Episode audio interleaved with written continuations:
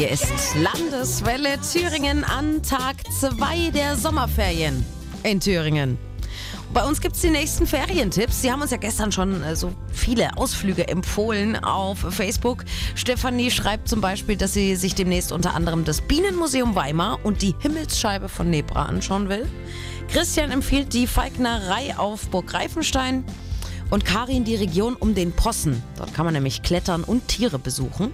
Und genau darum geht es auch in unserem heutigen Ferientipp. Um Tiere, Wildtiere. Das Wildkatzendorf in Hütscheroda im Wartburgkreis. Ursula Bresslinger lädt sie ganz herzlich ein, zum Beispiel zu einer Tierfütterung. Die findet täglich meistens so zwischen 16 und 17 Uhr statt.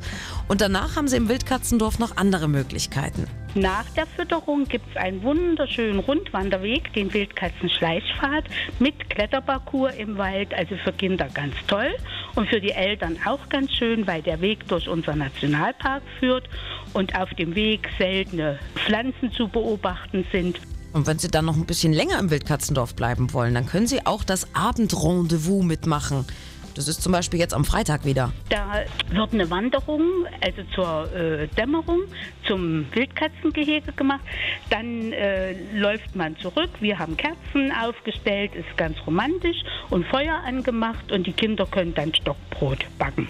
Und danach fallen sie wahrscheinlich alle müde ins Bett nach dem vielen Wandern und den ganzen Erlebnissen. Das Wildkatzendorf in Hütscheroda, unsere Ferienempfehlung heute.